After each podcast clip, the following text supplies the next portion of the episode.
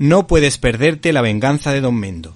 Siempre he visto con agrado la figura del dramaturgo Pedro Muñoz Seca. Seguro que los más viejos del lugar recuerdan a Fernando Fernán Gómez dirigiendo y protagonizando una versión cinematográfica en 1961 de esta obra. A mí me encantó, al igual que la obra de teatro protagonizada por el humorista Raúl Sender, que me hizo reír a carcajadas, porque entendió perfectamente el espíritu de la obra y la exageración de los gestos cómicos en el que se inspira el concepto de la astracanada creado por el autor.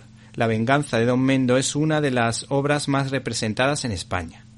La editorial Reino de Cordelia, con el gusto que le caracteriza, ha sacado a la palestra La venganza de Don Mendo en versión ilustrada por parte del viñetista del Papus y el jueves José Antonio Fernández, más conocido como Fer, que es licenciado en Historia y catedrático de honor de la Universidad de Alcalá de Henares, que con sus simpáticos dibujos es el complemento ideal para acompañar.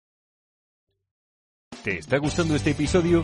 Hazte fan desde el botón Apoyar del podcast de Nivos. Elige tu aportación y podrás escuchar este y el resto de sus episodios extra. Además, ayudarás a su productor a seguir creando contenido con la misma pasión y dedicación.